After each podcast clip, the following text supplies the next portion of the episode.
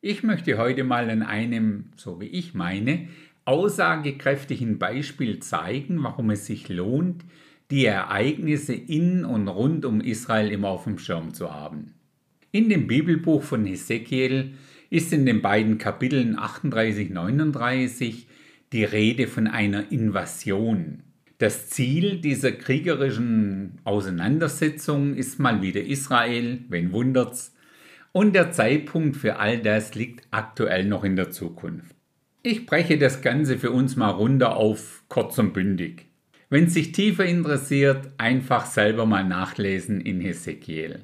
Da steht also, dass eine Zeit kommt, in der Gog, was so viel bedeutet wie Prinz oder Fürst, als Anführer von vielen Nationen eine Invasion auf die Berge Israel starten wird. Das Ziel von dieser Invasion ist es letztendlich, um Gold und Silber von Israel zu plündern und großen Raub an sich zu reißen. So steht's da geschrieben. Jetzt sagst du vielleicht, ja, was gibt's denn in Israel schon zu holen? Israel hat jetzt erst angefangen, Erdgas und Erdöl zu exportieren. Und damit haben sie sich für die Zukunft eine extrem stattliche Einnahmequelle erschlossen. Außerdem ist Israel ja auch bekannt als führender Technologiestandort, Cyber Security und solche Dinge. Soweit, so gut. Spannend für uns sind aber die erwähnten Teilnehmerländer an dieser Invasion.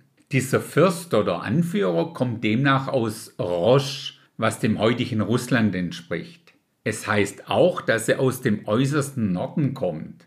Da ist jetzt wieder gut zu wissen, dass für Gott Israel der Mittelpunkt der Erde ist. Und wenn wir dann auf der Landkarte so von Jerusalem aus hochgehen in den äußersten Norden, dann kommen wir irgendwo in die Nähe von Moskau.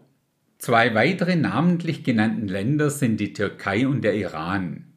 Wenn wir uns jetzt mal nur diese drei Hauptakteure bei diesem Angriff anschauen, dann war diese Konstellation bis vor kurzem noch nicht ansatzweise denkbar. Wenn wir uns allerdings heute die heute Nachrichten oder sonstige News anschauen, dann sehen wir, dass es genau diese drei Länder sind, die immer enger zusammenarbeiten. Ganz krass ist, dass plötzlich der Iran und Russland so eng sind und sich gegenseitig mit Waffen und gemeinsamen Drohungen gegen andere Länder unterstützen. Der Iran ist, soweit ich es weiß, der einzige Staat, der die komplette Auslöschung Israels als Ziel öffentlich deklariert. Und wenn sie dieses Ziel dann auch noch mit der Unterstützung Russlands angehen, ja, dann ist das Ganze nicht ohne. Erschwerend für Israel kommt ja aktuell auch noch dazu, dass der Iran kurz davor ist, um Uran so weit anzureichern, dass es atomwaffenfähig ist. Israel wird in naher Zukunft gezwungen sein, den Iran an der Herstellung dieser atomaren Waffen zu hindern. Und damit nähern wir uns auch schon einem ja, denkbaren Szenario, was den Fürsten aus Gog veranlassen könnte, um diese Invasion zu starten.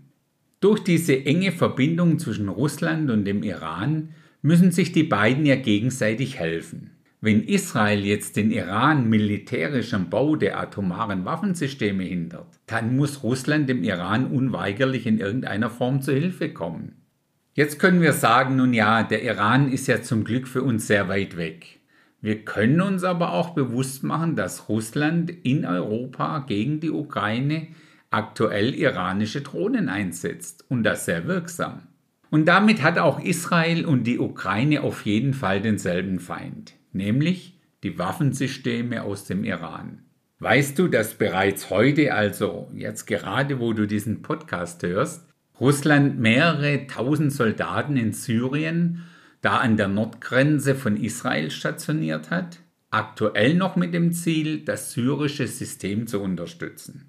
Apropos Ukraine-Krieg. Ich kann dir leider auch nicht sagen, wie dieser Krieg dann letztendlich einmal ausgeht. Nur so viel. Russland ist als Land und Volk, wie wir gerade gesehen haben, bis zum Ende in der Bibel erwähnt. Ist dir dagegen schon mal aufgefallen, dass Amerika überhaupt keine Erwähnung in der Bibel hat?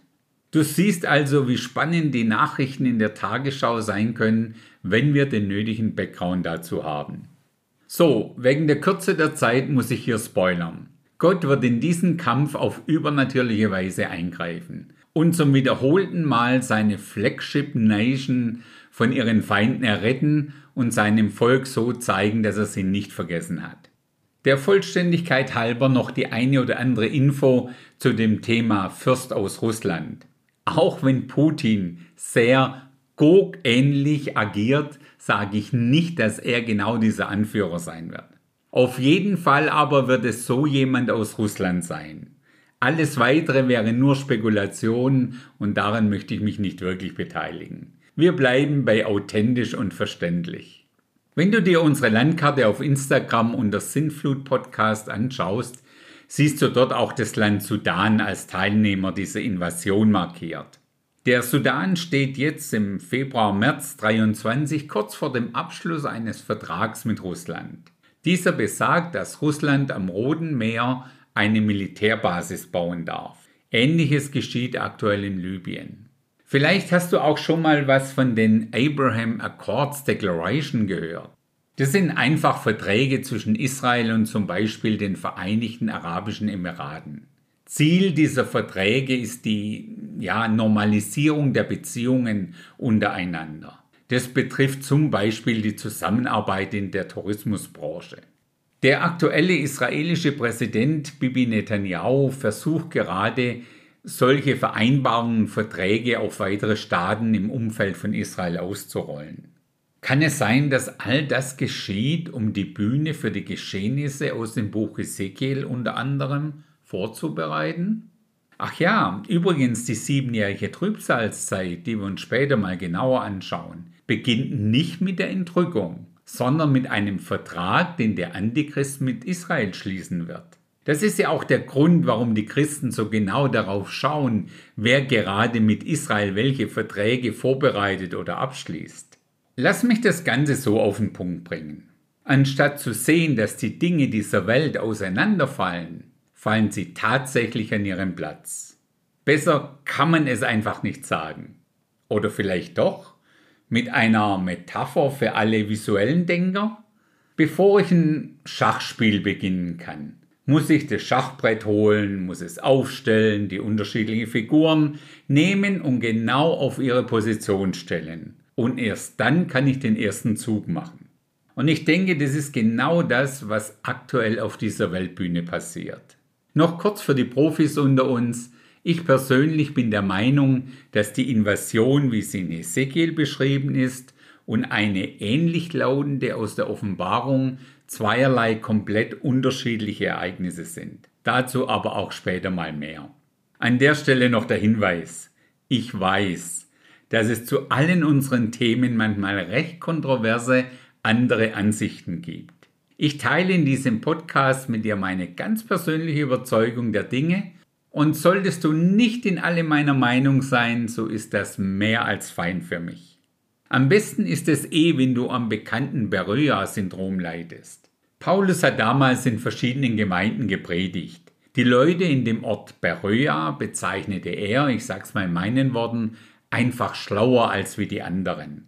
Der Grund für diese Aussage ist, dass sie selbst täglich nachforschten, ob das auch alles so stimmt, was ihnen Paulus da gepredigt hat. In diesem Sinne, es bleibt spannend.